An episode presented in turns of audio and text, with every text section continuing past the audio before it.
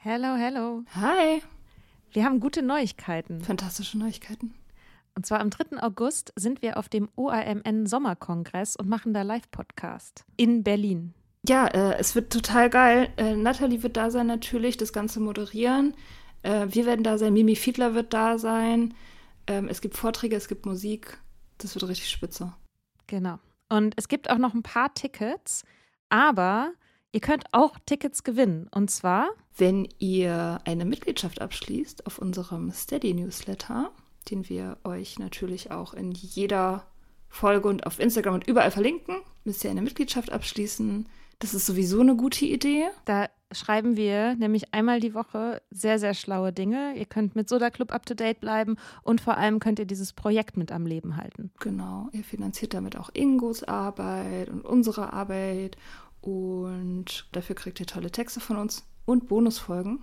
Es sind jetzt auch schon ganz schön viele Inhalte da, weil wir machen das ja schon eine ganze Weile. Das heißt, wenn ihr jetzt eine sportbillige Mitgliedschaft abschließt, dann kriegt ihr ja die ganzen Inhalte quasi der letzten, weiß ich nicht, zwei Jahre oder so, jede Woche, also hunderte Sachen, alle gleichzeitig. Das ist total krass.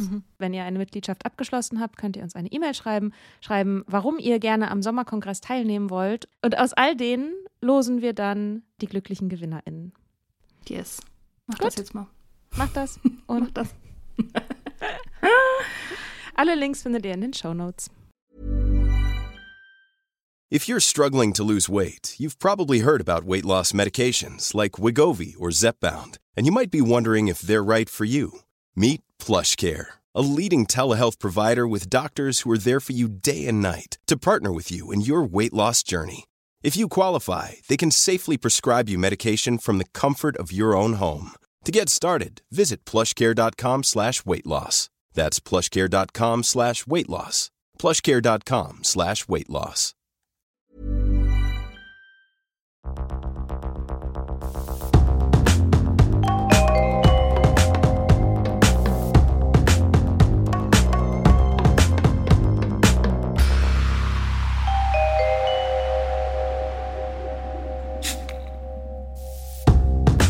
Ey, hast du mal gesehen, wie unsere Zahlen explodiert sind? Ja, mega krass. Es ist wirklich Dry krass. January. ja. Ja, aber beim letzten Dry January war das nicht so krass. Da war das nicht so krass, oder? Nee, Die haben sich so verdoppelt, krass. glaube ich, ja. fast. Ja, wir haben so an die 8000 Downloads Ja. die Woche gerade. Ja, das ist Ja. wirklich verrückt. Ja, das ist ganz cool. Hm. Hast du ein ge- gesteigertes Verantwortungsgefühl deswegen? Nee, eher so, dass ich denke, oh, ich glaube, wir haben gerade einen Lauf, da müssen wir jetzt aber liefern. Machen So. wir doch. Deswegen haben wir einen Aber- Lauf, weil wir liefern. So musst Ja. du es mal sehen. Ja. Ja, okay. Ähm, was machen wir heute? Wir machen heute Sobriety Toolbox, Werkzeugkoffer für die Nüchternheit. Braucht man ihn? Ja, nein, vielleicht. Wenn ja, was ist da drin? Mhm. Die ganze Welt redet, ne, nicht die ganze Welt, aber wenn man in diesen hippen Sobriety Zirkeln unterwegs ist, dann begegnet einem das immer wieder. Deine Sobriety Toolbox. Und ich habe gedacht, dass ein cooles Thema ist, weil ich habe neulich einen äh, Beitrag von Veronica Valley gesehen, die auch in dem Bereich coacht und Therapeutin ist und super lange schon sober. Und die hat den schönen Satz geschrieben, You don't need a toolbox because you are not a car. Mm. Und Okay. dachte ich, ist gut. Kann man mal drüber reden. Bist du ein Auto, Mia? Also ich äh, habe ja, ich habe ja meditiert am Anfang von meiner Sobriety. Äh, das wäre etwas, was man zum Beispiel in die Toolbox tun könnte, Meditation. Und dieser Meditations, dieser Buddhist, der uns da gecoacht hat, der hat gesagt, du bist ein Auto. Also nee, beziehungsweise der hat gesagt, der hat gesagt, der hat gesagt, ihr, eure Körper und oder eure Egos sind Leihwagen. Ihr müsst sie wie Leihwagen betrachten. Sie sind nicht ihr, sie bringen euch von A nach B, aber sie haben mit euch im Prinzip nichts weiter zu tun. Das ist sozusagen die Meditationsapproach zu diesem Thema. Also zwei gegensätzliche Statements sind das, ganz offensichtlich. Ich möchte kein Leihwagen sein. Ich will auch kein Auto sein. Ja, weiß nicht. Also ich meine, Der Typ meinte damit halt irgendwie, dass das Ego nicht das Zentrum deines Selbst ist. Also das, okay. darum geht es ja in der Meditation, dass man das Ego überwindet sozusagen und dadurch äh, ja Frieden und Glück und Erfüllung findet im Moment. Ja. Und man gibt's am Ende wieder zurück.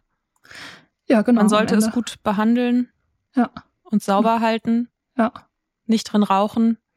Ja. Und dann wieder zurückgeben. Ja, kann man, kann man machen, ja. ja. Ich finde, man kann aber halt auch einfach sagen, dein Ego ist nicht das Zentrum deiner selbst. Das ja. würde mir als Satz halt auch schon ausreichen. Das aber stimmt, aber das ist halt weniger cool als Metapher einfach. Ja, okay. Hm. Und wieso hat Veronica gesagt, äh, dass man kein Auto ist? ähm, die, ja, ich glaube, sie, was sie meint damit ist, dass eine Toolbox ein viel zu einfaches Bild ist, als ob da sozusagen einfach einzelne Sachen drin sind und wenn was kaputt ist, dann greift man halt irgendwas raus und dann repariert man sich damit und dann kann man wieder ganz normal weitermachen. Und sie sagt, was man braucht, ist eine Praxis, eine Sobriety Practice. Ich denke mal, sie, das ist schon eher auch ein Sammelbegriff dafür, für, für Tätigkeiten, für Rituale, für Routinen, und eine Art zu denken. So mhm. würde ich das begreifen. Mhm. Ich habe äh, vorher kurz mal bei Holly Whittaker reingeguckt, weil ich glaube, dass ich das Wort zuerst bei ihr gelesen habe. Äh, sie hatte da irgendwie vor 100 Jahren mal auf Hip Sobriety, als sie noch Hip Sobriety, Sobriety war, hatte sie einen Blogpost, der so hieß. Building Your Sobriety Toolbox. Und da hat sie in ihrem Buch auch geschrieben, dass eine, also alles, was in der Toolbox ist, sozusagen Maßnahmen sind, die man ergreifen kann, um seinen Zustand zu ändern. So hat sie das definiert.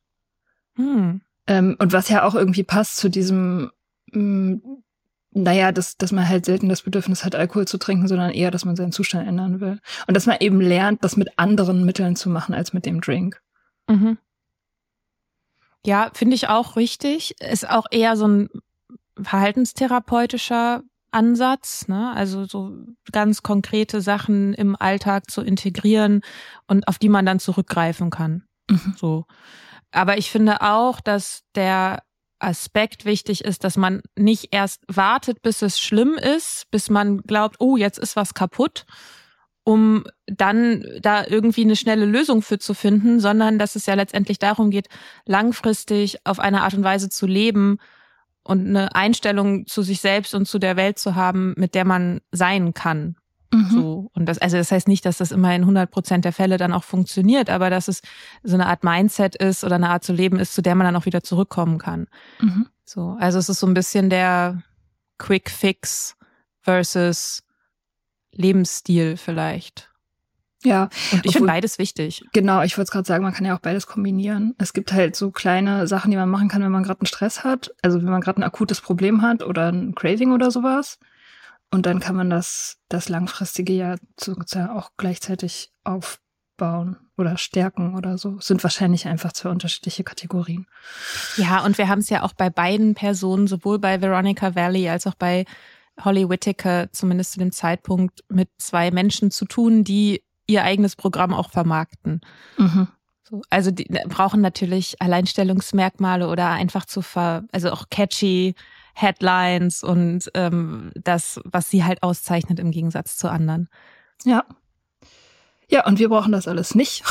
Wir brauchen das alles nicht. unabhängig, sind die Unabhängigen unter den Unabhängigen. Wir verkaufen euch nix. Genau.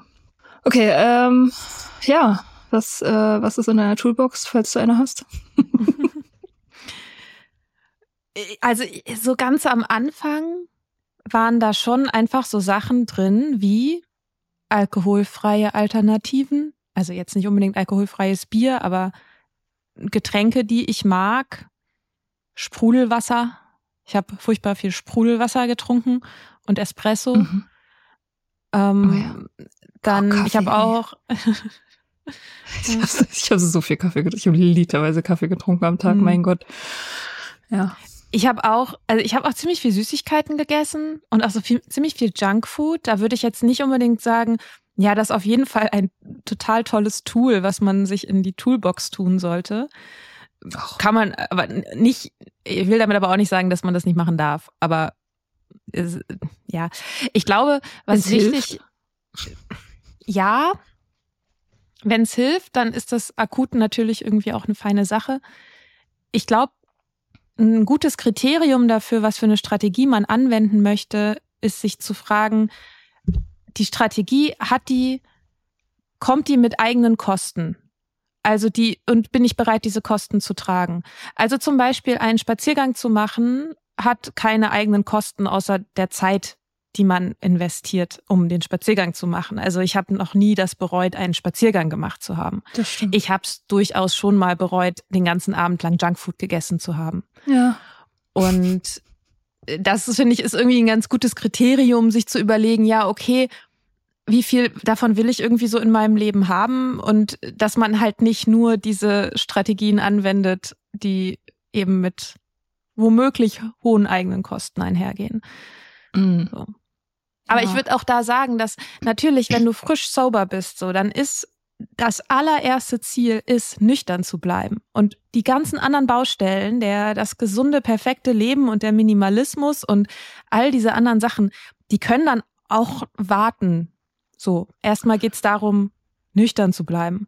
Ja, So. total. Klar. Also in der ersten kritischen Phase ist es wirklich das Allerwichtigste und alles andere kann ignoriert werden. Glaube ich auch. Man sollte jetzt vielleicht nicht koksen als Ersatz oder so. Nee, das ist eine schlechte Idee. Also ich meine, so generell sollte man natürlich auch sowieso die Augen offen halten nach äh, möglichen Ausweichabhängigkeiten, die man sich so heranzüchtet. Das ist ja auch nicht unüblich, dass Leute dann einfach auf eine andere Sache ausweichen und die dann halt auf abhängige Art und Weise machen. Zum Beispiel Shopping. Meine Mhm. Oma hat Shopping gemacht, die war ja kampftrocken, wie man das heutzutage nennen würde. Mhm. Äh, die hatte also keine Therapie oder so, die musste halt aufhören, weil ihre Leber war kaputt und der Arzt hat gesagt, so entweder du hörst auf oder du stirbst. Und dann hat sie aufgehört, weil sie halt durchziehen konnte, so. Aber sie hat dann angefangen ähm, zu kaufen, wie eine Irre. Die hat dann wirklich, also mein Onkel hat mir das neulich noch erzählt, die hat äh, manchmal neue Möbel gekauft. Und dann ist ihr Mann von der Arbeit nach Hause gekommen, stand eine komplett neue Sofagarnitur im Wohnzimmer. Oder sie hat sich von ihren Kindern Geld geliehen, um dann den Kindern damit Geschenke zu kaufen. Mhm. Also es war richtig, richtig out of control mit ihrem Kaufen so. Ähm, und andere Leute, ich kenne einen Typen, der, der hat eine Sexsucht gekriegt, nachdem er mit Heroin aufgehört hat. Ähm, also so, Mhm. das äh, sollte man im Auge behalten. Würde ich auch sagen. Aber bei den, ich sag mal, bei den harmloseren ähm, Coping-Strategien wie viel Limo trinken oder Kaffee oder so, kann man halt auch einfach mal machen. Finde ich Ja. jetzt persönlich. Ja, ja, ja, natürlich. Auf jeden Fall. Also ich meine, Essen ist vielleicht noch das, das weit verbreitetste, was die Leute machen. Also Mhm. ja, sich Zucker reinziehen ohne Ende ist, glaube ich, so das, das normalste, ähm, die normalste neue Sucht, die man so, Mhm. die man so hat. Und das ist jetzt nicht so, also es ist auf jeden Fall weniger zerstörerisch als Trinken. Also ich kenne das von mir, von damals, dass ich irgendwie auf einer Ebene das Bedürfnis hatte, jetzt ein komplett neuer Mensch zu sein und all die schlechten Sachen auf einmal wegzulassen. Und das ist aber halt gefährlich, weil all das kostet Willenskraft. Und Willenskraft ist eine begrenzte Ressource. Und die frisst übrigens auch Glucose im Hirn sozusagen. Mhm. Also die verbraucht Glucose. Das heißt, wenn man einen Glukosemangel hat und trotzdem sich diese ganzen Sachen abverlangt, dann kann es gut sein, dass das an irgendeiner Stelle halt durchbricht. Also deswegen diese Sache mit, okay, kleine Schritte machen. Und das ist, glaube ich, auch das, was Veronica Valley dann mit ihrer ähm, Sobriety Practice auch meint, ist so, okay, ja, such dir zehn Minuten am Tag, um etwas zu tun, um deine Nüchternheit zu stärken, zum Beispiel. Was auch immer das dann ist. Mhm. Was hast du denn noch so gemacht? Also an den, was, was gute, hast du noch gute Ratschläge? Also ich habe so ein paar Sachen aufgeschrieben, die, die unter diese Kategorie fallen, äh, Werkzeuge, um die Stimmung zu ändern. Und da steht bei mir an erster Stelle Musik, Mhm. ähm, weil Musik bringt einen wirklich zuverlässig raus aus der aktuellen Stimmung. Also speziell so ähm, ja energetische, positive, feel good Musik vielleicht oder auch was schnelles, wütendes, was einem mhm. so was einem so Energie gibt einfach. Und das habe ich ganz oft äh, kombiniert mit Fahrradfahren oder mit Ausdauersport, also mit Laufen. Das wären so meine also das, das waren so die, die, die, die, weiß nicht, die Holzhammer-Methoden. Also wenn, wenn man, wenn ich rausgegangen bin, eine halbe Stunde laufen und dazu Musik gehört habe, irgendwie sowas wie, keine Ahnung, äh, was habe ich denn da gehört? Placebo habe ich gerne gehört, keine Ahnung warum, ähm, zum Laufen, dann fühle ich mich auf jeden Fall hinterher anders und in 99 Prozent der Fälle auch besser als mhm. vorher. Mhm. Das, äh, da, da kann, also da kann ich wirklich drauf schwören. So, das mache ich jetzt auch immer noch tatsächlich, wenn ich ähm, mich irgendwie komisch fühle. Ich habe heute gerade erst wieder, ich habe wirklich fies PMS und heute Morgen äh, dachte ich so, boah, fahre ich jetzt ins Atelier, ich habe keinen Bock auf diesen Tag, ich würde am liebsten einfach nichts machen. Und dann habe ich aber gedacht, ich weiß, dass wenn ich jetzt eine halbe Stunde Fahrrad fahre, dass es mir danach besser gehen wird. Und es war dann auch so. Also Tageslicht plus körperliche Betätigung ähm, plus Fahrradfahren, das hilft einfach. Das ändert einfach die Stimmung. Ja. Ich bin sehr viel mit Hörbüchern spazieren gegangen. Hm. Und Podcasts ja. und so. Gerade auch so Sobriety-Podcasts oder irgendwelche Selbsthilfebücher oder so. Und dann bin ich ja stundenlang durch die Gegend gelaufen. Stimmt, das habe ich auch gemacht. Ich bin auch am Anfang immer, das war ja Sommer, als ich aufgehört habe, da bin ich immer zum See ähm, gefahren bei mir um die Ecke und bin immer morgens vor der Arbeit schwimmen gegangen. Das war auch richtig, richtig gut. Ich bin auch am Anfang viel schwimmen gegangen und dann kam Corona.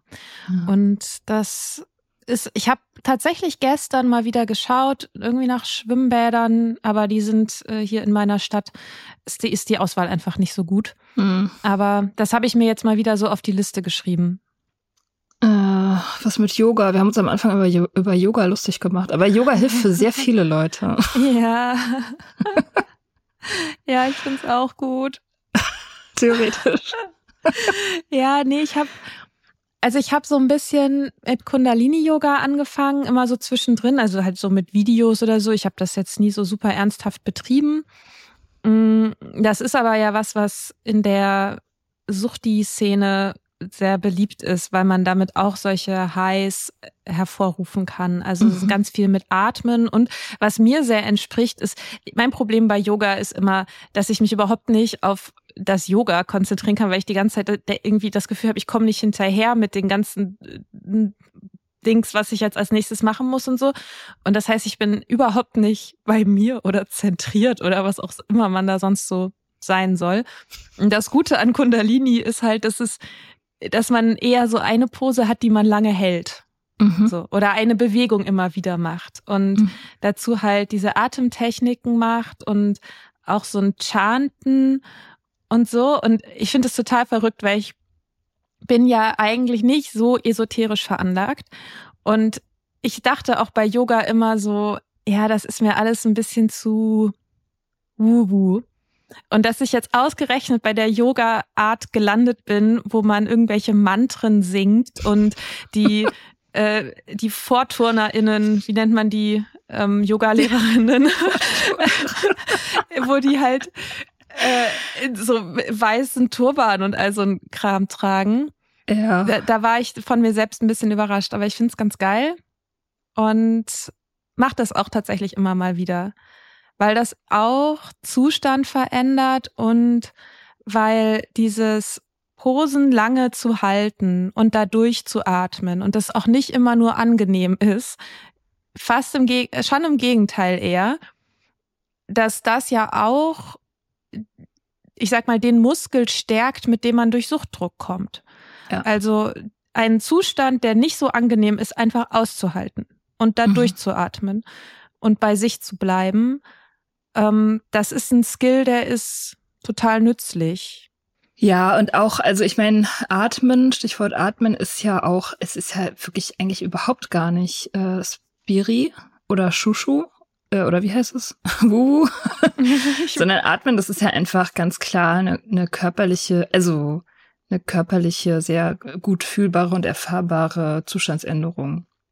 Also mhm. damit kann man sich sehr gut selber runterbringen, wenn man aufgebracht ist. Das habe ich auch am Anfang viel gemacht, wenn ich nervös war oder so, oder wenn ich anxious war. Dann so Atemtechniken gibt's auch ganz viel, kann man sich auf YouTube mal zusammensuchen. Ähm, in unterschiedlichen Längen gibt's da so Atemtechniken. Das ist äh, total easy gemacht. Das ist überhaupt nicht anstrengend und es wirkt, finde ich. Mhm. Eine andere Yoga-Art, die ich seit vielen Jahren tatsächlich schon immer mal mache. Ich zähle das nicht, weil das, also es heißt Yoga Nidra und das ist halt so Schlafmeditation. Also es ist insofern, okay, ich merke gerade, dass die beiden Arten des Yogas, die ich mag, die sind, wo man sich möglichst wenig bewegen muss. ähm, also, und bei Yoga Nidra geht es darum, das sind so, gibt so geleitete Meditationen, gibt's auch irgendwie auf Audible und sonst wo, bestimmt auch auf YouTube. Kann man mal gucken, mm, dass man liegt ganz still und geht mit der Aufmerksamkeit durch die verschiedenen Teile des Körpers durch. Ah, das, und ja, das kenne ich auch noch. Dann gibt es halt so, je nachdem, was für eine Anleitung das ist. Also natürlich ist es auch mit Atmen kombiniert, aber auch ganz viel damit, die Wahrnehmung wirklich nur auch auf den eigenen Körper zu begrenzen oder zu fokussieren. Und der Gedanke ist, dass der Körper in eine Art Schlafzustand gebracht wird, während der Geist wach ist, um so in tiefere Bewusstseinsebenen hervorzudringen. Ob das jetzt so stimmt oder nicht, I don't know, aber es ist halt sehr entspannend und gerade für mich als eine Person, die meine, mein Kopf braucht schon ein bisschen was zu tun, während ich sowas mache weil ich sonst sehr doll abschweife. Und deswegen ist so eine, für mich sowas Geleitetes eigentlich ziemlich gut. Äh, noch eine Anmerkung zu sowohl Kundalini als auch zu Yoga Nidra. Beide Gründer oder beide irgendwie großen Figuren dieser Yoga-Varianten ähm, hatten auf jeden Fall auch also Missbrauchsvorwürfe am Hacken, ähm, hm. sowohl, ähm, also ich auch bestätigt, soweit ich weiß. Nur so, dass ist mir wichtig, immer noch dazu zu sagen. Ich kenne jetzt die Details nicht, aber ähm, diese, das ist halt die Sache, dass bei diesen, ich sag mal, spirituellen Praxen halt auch die, die Menschen auch in andere Zustände versetzen, da natürlich auch immer die Gefahr ist, dass das ausgenutzt wird von Menschen in Machtpositionen. Ja. So. Aber die Frau, die meine, die mein Yoga Nidra eingesprochen hat, die ist tot, die hat keine, die hat, die hat keine Macht mehr über mich. Ähm, okay. Deswegen kann ich das für mich vertreten. Gut. Ich habe kein, ich habe das letzte Mal Yoga wirklich regelmäßig gemacht, da war ich noch in der Schule, da war ich in so einer Yoga AG, da waren wir vielleicht, Yoga äh, keine Ahnung. AG. Ja, das war eine Yoga AG, weiß ich auch. Und Frau Mozart, das war so eine ganz sanfte, ruhige Frau. Das war echt gut, da waren wir so 15 vielleicht, 14, 15 haben wir jede Woche gemacht. Es war Hatha Yoga, also das ist, glaube ich, auch das weit verbreitetste. Ähm, so dieses Basic. Danach habe ich das eigentlich nur noch im Rahmen meines Fitnessstudios manchmal gemacht, einfach aus Fitnessgründen und nicht mehr aus Spiri-Gründen oder so. Aber was ich gemacht habe, war meditieren. Und das ist auch sehr gut. Also das mhm. ist bei der Suchtüberwindung extrem gut, weil, ähm, weil man halt eben genau auch diesen Muskel schult. Also den mentalen Muskel, den man auch gut gebrauchen kann bei der Impulskontrolle einfach. Das ist letztendlich so mentale Impulskontrolle, dass man einfach sich zehn Minuten oder eine Viertelstunde oder eine halbe Stunde oder eine Stunde, je nachdem, ähm, hinsetzt und versucht, sämtliche Gedanken loszulassen. Und das ist halt, wenn man den Anspruch hat, das die ganze Zeit durchzuziehen, extrem frustrierend, weil es nie länger als fünf Sekunden klappt, so. aber, aber das zu trainieren allein, auch wenn man scheitert, hat schon einen spürbaren Effekt. Also es hat bei mir sehr schnell sehr deutliche Effekte gehabt. Also, dass, dass man sich fokussierter fühlt, dass man sich besser konzentrieren kann, dass man ruhiger ist, dass man zentrierter ist. Im Alltag einfach. Das hilft wirklich sehr. Und warum machst du es nicht mehr? Weiß ich nicht ehrlich gesagt. ich habe keine, ich hab keine Ahnung, wirklich. Ich habe mir diese Frage auch schon oft gestellt, warum man Sachen, die ganz offensichtlich gut sind für einen, einfach irgendwann aufhört zu machen. Keine Ahnung. Mhm. meistens ist die Begründung, ja, ich habe keine Zeit dafür. In Meditationskreisen kriegt man dann immer die Antwort so, das ist das Zeichen, dass du unbedingt die Zeit dafür nehmen musst, wenn du denkst, dass du keine Zeit dafür hast. Mhm. Wenn richtig. du keine Zeit hast, dich eine Viertelstunde still in den Raum zu setzen, dann solltest Stimmt, du dich dringend eine Viertelstunde in, still in einen Raum setzen. Ja, ja, ja. total. Ja, ähm, ja, das stimmt. Jetzt, wo wir drüber reden, denke ich, sollte ich es eigentlich auch mal wieder einführen, morgens zehn Minuten. Weil das ist eigentlich auch, ich glaube, das wäre für mich gar nicht so das Problem. Weil ich schaff's ja auch, laufen zu gehen regelmäßig. Also wieso sollte ich das nicht schaffen, meditieren zu, das Meditieren zu machen? Weil Laufen ist anstrengender. Und da habe ich auch jedes Mal Widerstand. Jedes Mal. Wirklich. Mhm. Also gestern war ich laufen, gestern früh und ich habe wirklich gemerkt, ach guck, du machst das jetzt schon seit Jahren. Und immer noch habe ich dann diese Gedanken so, oh, ist nicht ein bisschen zu kalt? Sollte ich es nicht lieber morgen? Vielleicht regnet es ja gleich und so. Und ich denke so, wie kann das denn sein, dass es nach Jahren immer noch die gleichen dummen Gedanken sind? Und dann mache ich das und hinterher bin ich immer froh, dass ich es gemacht habe. Crazy ist es. Mhm. Crazy. Mhm. Aber was mir noch einfällt zum Thema Sport, äh, zu, also Krafttraining. Krafttraining hilft mir mega, wenn ich ähm, Gedankenschleifen habe. Das habe ich äh, in meiner Trennung, also kurz vor meiner Trennung, da habe ich mich ja viel gestritten mit meinem Ex. Und da war ich oft richtig einfach so kopfmäßig total dicht und habe dann immer halt diese Gedankenschleifen gehabt, die einen wahnsinnig machen. Und ich habe richtig mitgekriegt, dass wenn ich Krafttraining mache, also wirklich anstrengende Übungen, das ist die einzige Zeit am Tag, wo ich wirklich an nichts denke, außer an diese Übung. Also wo, wo wirklich die ganzen anderen Gedanken einfach weg sind, weil es nicht anders geht. Weil es so anstrengend ist, dass es nicht anders geht. Und das ist auch also ich meine, das ist jetzt nicht eine, eine ewige Antwort sozusagen auf so Probleme, weil man kann nicht immer Krafttraining machen. so. Aber ähm, es hilft kurzfristig auch sehr wegen dieses Effekts halt einfach, weil man, weil man die Gedanken ausschalten kann, weil man sie wirklich ausschalten kann in diesem ja. Zeitraum. Ja, ich finde, das ist ein total guter Punkt, den du sagst. Das hilft nicht ewig. Also wenn man eben immer wieder versucht, Zustände, die immer wieder hochkommen, immer wieder, ich sag mal, mit dieser Holzhammer-Methode platt zu machen, weiß ich nicht, ob das so hilfreich ist. Also natürlich für den Moment und ich sage nicht, dass Leute keinen Sport machen sollen und so, aber dass es eben genauso wichtig ist, diese die Sachen anzugucken, die halt dahinter liegen. Also Klar. sich die Gedanken anzugucken zum Beispiel, die diese Zustände überhaupt erst hervorrufen. Und eine Technik, die ich selber auch mache, auch immer wieder und mit der ich gute Erfahrungen gemacht habe. Die heißt uh, The Work of Byron Katie. Und Byron Katie ist so eine amerikanische spirituelle Tante, die ähm, und hat diese Technik erfunden, die sie The Work nennt, was ein bisschen, ich finde sowas immer ein bisschen zweifelhaft, wenn man so the work, als ob the answer, eine, die, die Antwort ist die Antwort auf alles. Aber This is the way. Man kann das ja alles, ja. genau, der einzige Weg. Ähm, man kann das ja immer mit ein bisschen ähm, für sich selber mit ein bisschen Abstand ähm, angucken und ähm, das ist eigentlich ganz einfach. Alles basiert auf vier Fragen und wenn man sich jetzt zum Beispiel so ein, sagen, nehmen wir uns mal einfach irgendeinen Gedanken, der einem Schmerz verursacht, der unangenehm ist, wo man merkt, der hält einen irgendwie vielleicht zurück oder so. Sagen wir, Mia respektiert mich einfach nicht oder so. Ich weiß nicht, du bist gerade da. Okay. Und dann ist die erste Frage, ist das wahr? Ist dieser Gedanke wahr? Der zweite, äh, die zweite Frage ist, kann ich absolut sicher sein, hundertprozentig sicher sein, dass dieser Gedanke wahr ist? Da ist die Antwort meistens nein, weil man kann nichts mit absoluter Sicherheit sagen. Mhm. Aber es gibt einem halt diese zwei Millimeter Abstand zwischen sich selbst und diesem Gedanken. Also das absolute Wissen einfach nochmal in Frage zu stellen. Die dritte Frage ist, wie reagiere ich ähm, oder was passiert, wenn ich diesen Gedanken glaube?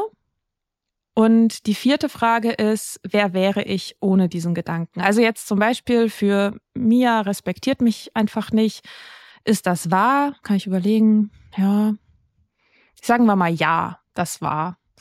Dann ähm, frage ich mich, kann ich halt auch einfach eine Bitch.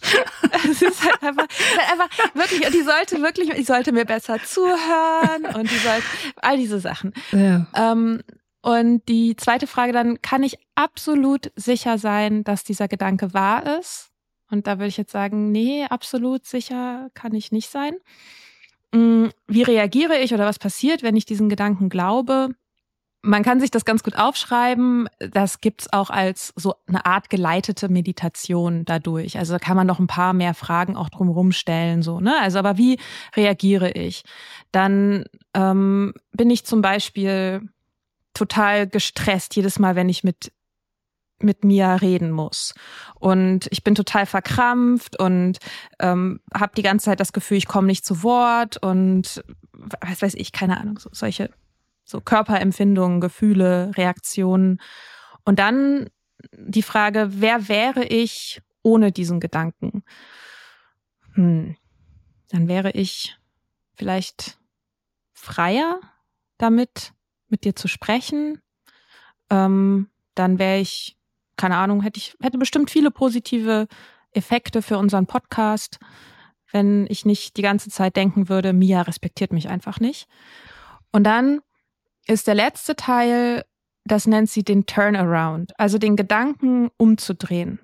Also zum Beispiel, Mia respektiert mich nicht, könnte man umdrehen in Mia respektiert mich. Und dann überlegt man, okay, Gibt es Anhaltspunkte dafür, dass dieser andere Gedanke, dieser neue umgedrehte Gedanke auch wahr ist oder vielleicht sogar wahrer ist als der erste Gedanke?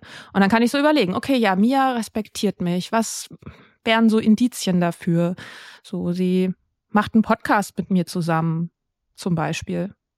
Ist ja schon irgendwie ein Zeichen dafür, dass sie mich respektiert und so weiter. Ähm, ein anderer umgedrehter Gedanke könnte auch sowas sein wie, ich respektiere mich nicht oder ich respektiere Mia nicht. Und so kriegt man also ein ganz gutes Gefühl dafür, welche Gedanken für einen hilfreich sind und halt auch genau diesen Abstand dazu, mhm. dass man dieser eigenen Geschichte, die sich so eingeschlichen hat bei einem, nicht mehr einfach nur blind folgt. Und ich habe damit sehr gute Erfahrungen gemacht, sowohl dass ich da durchgeleitet wurde, als auch, dass ich das einfach für mich selber so gemacht habe auf dem Papier. So. Und da gibt es super viele Ressourcen. Sie hat auch ein Buch geschrieben, das heißt Loving What Is. Ähm, kann man auch lesen, ist auch ganz interessant. Wie gesagt, ich sehe auch Sachen daran kritisch, aber im Grunde sagt sie halt, das ganze Leid oder das meiste Leid entsteht halt dadurch, dass wir in Opposition zur Realität stehen, dass wir nicht anerkennen wollen, was ist. Und da ist auch viel Wahres dran, weil das eine sind halt zum Beispiel Schmerzen und das andere sind unsere ganzen Gedanken über die Schmerzen. Also wenn mir der Fuß weh tut, dann ist das das eine. Das andere ist, dass ich denke, ich werde nie wieder laufen können, ich werde meinen Beruf nicht mehr ausführen können, wenn dieser Fuß nicht morgen wieder heile ist, ähm, was auch immer ich da sozusagen noch für Gedanken dranhängen kann. Und dann kann man, kann ich mich fragen, ja, ist dieser Gedanke, ist das wahr? Kann ich wirklich absolut sicher sein, dass das wahr ist, was ich gerade über meinen kaputten Fuß denke? Mm, ich weiß nicht, wo ich das her habe. Aber es gibt so einen Spruch über Marathon ist das, glaube ich, ist irgendwas über Ausdauersport. Der geht, Pain is inevitable, suffering is optional. Also hm. Schmerz ist unvermeidlich, Leiden ist optional. Ähm, und das ist ja so ein bisschen die, äh, die Kernaussage auch davon, dass es einen Unterschied gibt zwischen der Empfindung und den Gedanken über die Empfindung. Ne? Mhm. Ja, Voll. Es gibt auch äh, diesen Podcast, ähm, ich weiß, du kennst den auch. Unfuck Your Brain? Ja, genau. Da geht's mhm. auch äh, genau darum, ne, um Gedankenarbeit, dass man mit Gedankenarbeit seine Realität einfach ändert. Also mhm. de facto ist ja so, letztendlich ist unsere Realität ja das, was wir über sie denken. Mhm. Ich meine, bei diesen ganzen Techniken setzt halt auch das Schreiben an. Also das Schreiben würde ich auf jeden Fall für alle Menschen, auch für Leute, die nicht Autoren sind, in diese Toolbox tun. Weil Schreiben hat genau diesen Effekt. Also Schreiben ist deswegen halt mega sinnvoll und magisch und äh, hilfreich, weil, weil es genau diesen Raum eröffnet zwischen dir selbst und deinem Leben irgendwie. Also, wenn man Sachen aufschreibt, also wenn man jetzt zum Beispiel total leidet wegen irgendwas oder man hatte Streit oder man ist gestresst oder ärgert sich über irgendwen oder so, ähm, und das, das äh, löst unerträgliche Gefühle aus. Wenn man sich dann hinsetzt und das aufschreibt, das hat erstmal so den Effekt, dass es alles verlangsamt.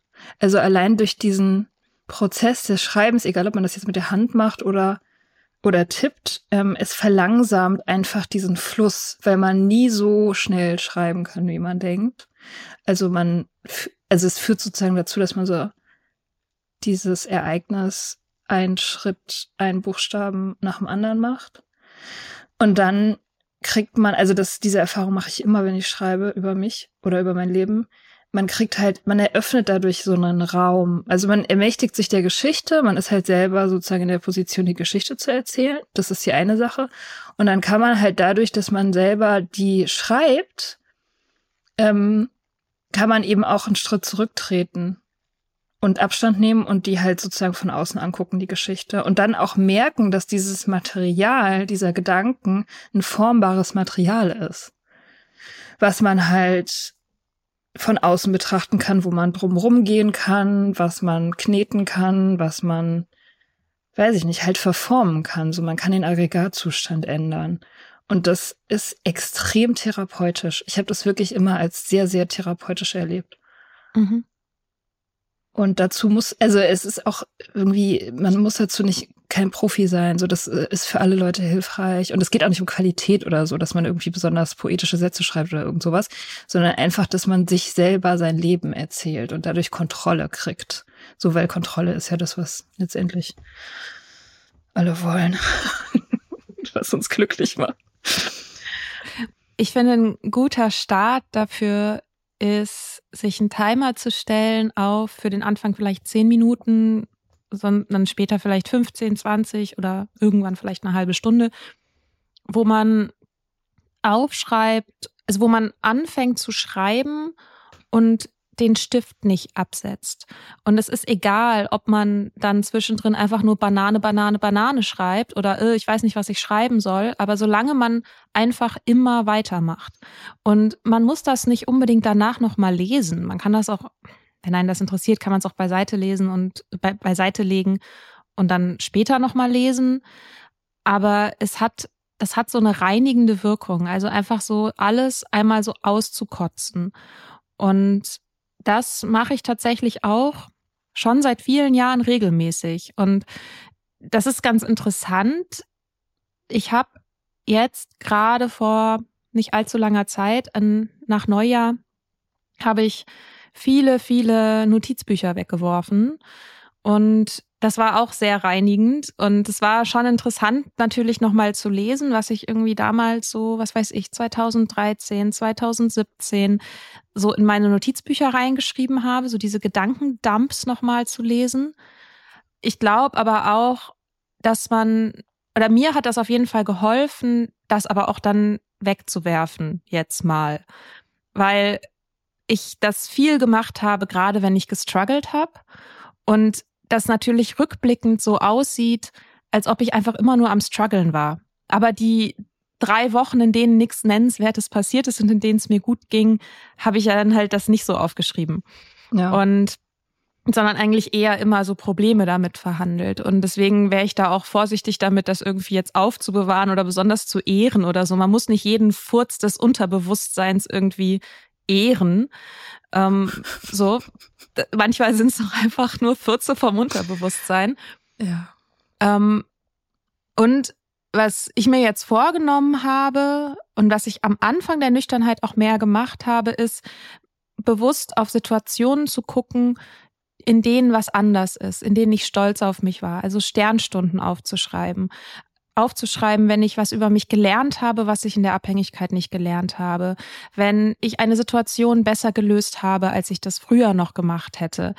all diese Sachen aufzuschreiben und zu, die kann man gut behalten, gerade für Momente, in denen man irgendwie struggelt, sich das nochmal vor Augen zu führen, um die Perspektive weiterzumachen, größer zu machen und zu wieder sich in Erinnerung zu rufen, warum man das eigentlich macht. Hm. Man kann zwei Notizbücher haben, ein gutes und ein schlechtes. Das Gute ja. behält man und das Schlechte schmeißt man weg. Das ist doch cool. Das ist doch super. Ja. Ja, das sind also dieses, was du meinst mit diesem automatischen Schreiben, das wird häufig als automatisches Schreiben bezeichnet. Äh, das ist ja eine ganze Praxis von, ich glaube, das Buch, was dazu ursprünglich mal geschrieben wurde, von Julia Cameron, uh, The Artist's Way, glaube ich, ist es, heißt es, der, der Weg des Künstlers oder so. Und da beschreibt sie diese Praxis der Morning Pages. Mhm, genau, daher genau, habe ich das. Daher kommt das. Ähm, mhm. Ich glaube, bei ihr sind es drei Seiten jeden Morgen. Ich muss sagen, bei mir, es tut das nicht viel. Also ich habe das mal gemacht, so sechs, sieben Wochen äh, jeden Tag und es hat mich irgendwie irre gemacht. Ich, hab das, ich fand das nicht gut. Nee, warum? Weiß ich nicht. Es hat irgendwie, habe ich das Gefühl, es hat so meine Gedankenspiralen verstärkt. Mhm. Also irgendwie hat mich das, irgendwie hat mich das runtergezogen. Keine Ahnung, warum. Ich habe dann auch immer die, vielleicht hat es ja doch irgendwie einen positiven Effekt gehabt, vielleicht hat es mich nur genervt und es war aber eigentlich gut, ich weiß es nicht. Aber ich habe da wieder aufgehört und habe es auch nicht vermisst. Aber ich schreibe halt Tagebuch. Das ist schon, mhm. das ist schon so, ein, so eine Daily Practice, die ich habe, die auch sehr wertvoll ist. Also eine der besten Ideen, glaube ich, die ich jemals hatte, ein Tagebuch anzufangen. Ja, das gilt wahrscheinlich für alle, nicht nur wahrscheinlich, das gilt für alle Sachen. Wenn man merkt, dass einem das nicht gut tut, dann macht man das nicht. Ja. So. Ich bin zum Beispiel überhaupt kein Fan von progressiver Muskelentspannung. Ich weiß gar nicht, was das ist. Das ist so ähnlich wie Yoga Nidra, bloß dass man die ähm, Körperteile anspannt und dass es nicht ganz so feingliedrig in die verschiedenen Bereiche des Körpers reingeht. Mhm. Und mich macht das halt einfach kirre.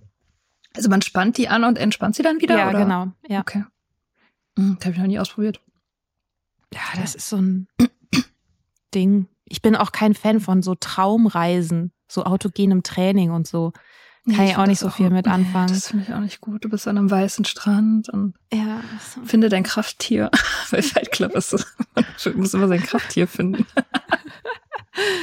ja, also ich meine, für wen es gut ist, ist es gut, ne? Also ich will das überhaupt nicht verallgemeinern so. Es ist halt einfach nur für mich, ich habe das ausprobiert und habe festgestellt, nee. Hast du mal ätherische Öle ausprobiert? Mm -mm. Oder so Räuchern oder sowas?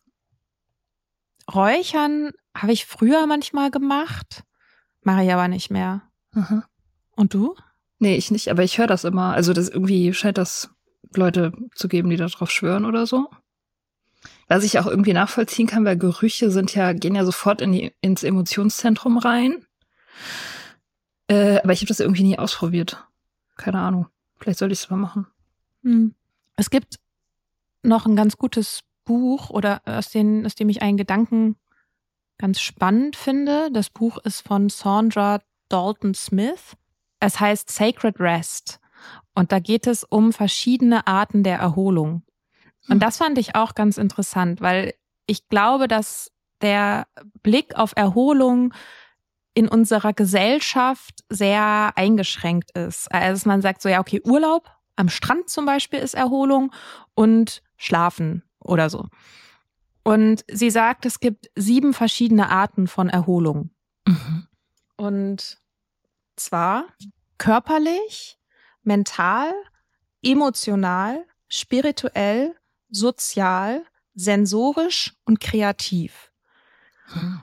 Und jede dieser Arten der Erholung und zu denen natürlich auch die jeweiligen Erschöpfungszustände gehören, brauchen halt andere Techniken. Und ich glaube, man kennt das, dass wenn man zum Beispiel den ganzen Tag am Rechner saß und diese Steuererklärung gemacht hat, dann ist die Art der Erholung, die man braucht, nicht unbedingt Serien gucken.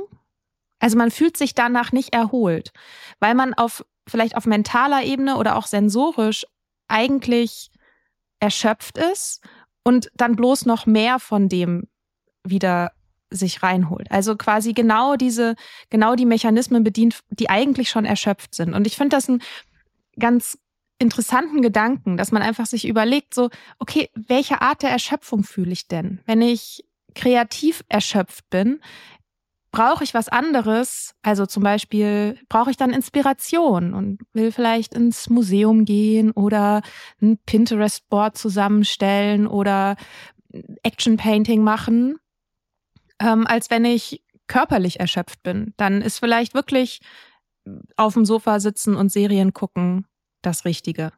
Mhm. So. Und wenn ich sensorisch erschöpft bin, weil die ganze Zeit Gerüche und Geräusche und Sinneseindrücke so auf mich eingeprasselt sind, dann brauche ich nicht vielleicht, brauche ich vielleicht nicht unbedingt noch ätherische Öle. So, weil die auch wieder intensiv riechen. Ha. Huh. Schön drüber nachgedacht. Aber ja, das, äh, das ist so. Ich habe auch, wenn ich, wenn ich geschrieben habe, ein paar Stunden, das habe ich jetzt wieder am Wochenende gemacht, dann brauche ich zwischendurch immer so äh, ungeistige Tätigkeiten, also das heißt, das Gehirn in den Default-Modus bringen, also sowas wie Wäsche aufhängen oder abwaschen mhm. oder sowas oder putzen. Das ist richtig gut dann zwischendurch, weil man da so die Akkus wieder auflädt. Und bei einer Schreibblockade auf jeden Fall lesen. Das, Einzige, was hilft bei einer Schreibblockade ist lesen. Das ist krass. Und das kann man vielleicht unter die Sobriety Practice mehr fassen als unter die Toolbox. Die Practice wäre eben das Erkennen, was die Art der Erholung ist, die ich brauche. Und die Toolbox wäre dann das, in, wo die einzelnen konkreten Sachen drin sind, die ich dann machen kann. Oh ja, stimmt. Okay, warte mal, wenn ich spirituelle Erholung brauche, was mache ich dann? Mm, ich kann mir zum Beispiel sowas vorstellen wie Yoga machen, meditieren, ähm, vielleicht in ein Meeting gehen, vielleicht Boah, ja, stimmt. Tarotkarten legen. Ja. Das ja. wären Sachen, die so den spirituellen Tank wieder auffüllen von dem Leihwagen, der wir ja alle sind.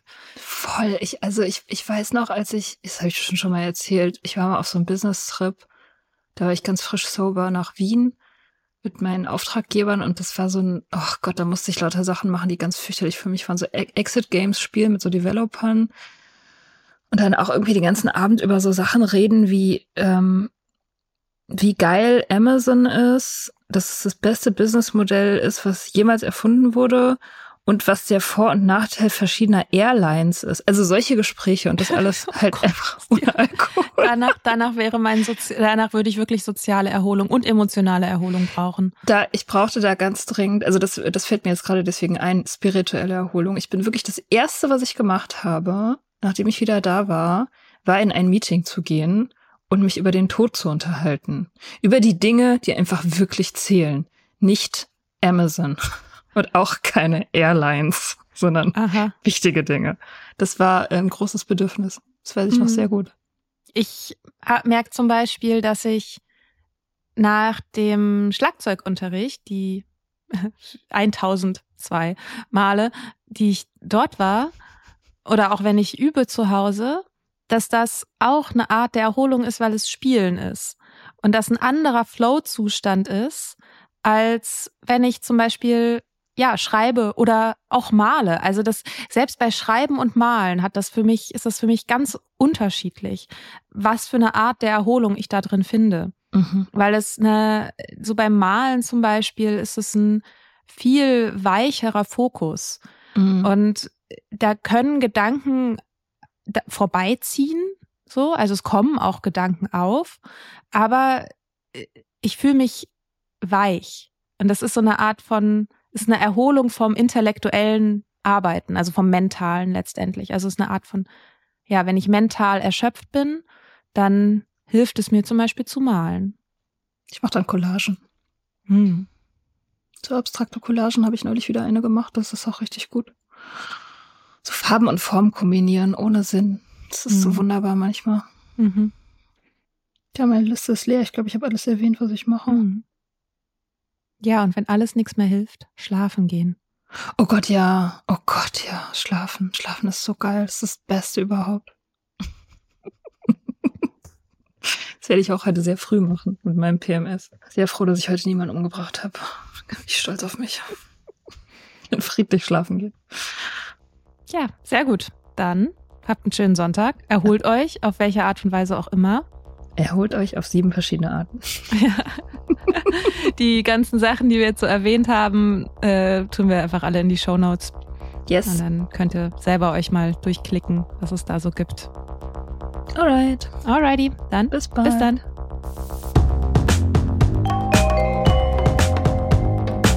Wir hoffen, dir hat diese Folge gefallen. Wenn du mit Soda Club up to date bleiben willst, dann kannst du das auf sodaclub.com.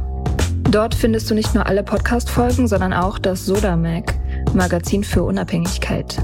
Wenn du Steady-Mitglied wirst, kannst du unsere Arbeit unterstützen und bekommst noch dazu unseren Newsletter voller geiler Bonusinhalte.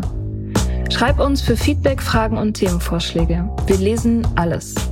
Und wenn du ein Sternchen bei Apple Podcasts und Herzchen bei Instagram gibst, dann lieben wir dich für immer. Bis bald auf sodaclub.com.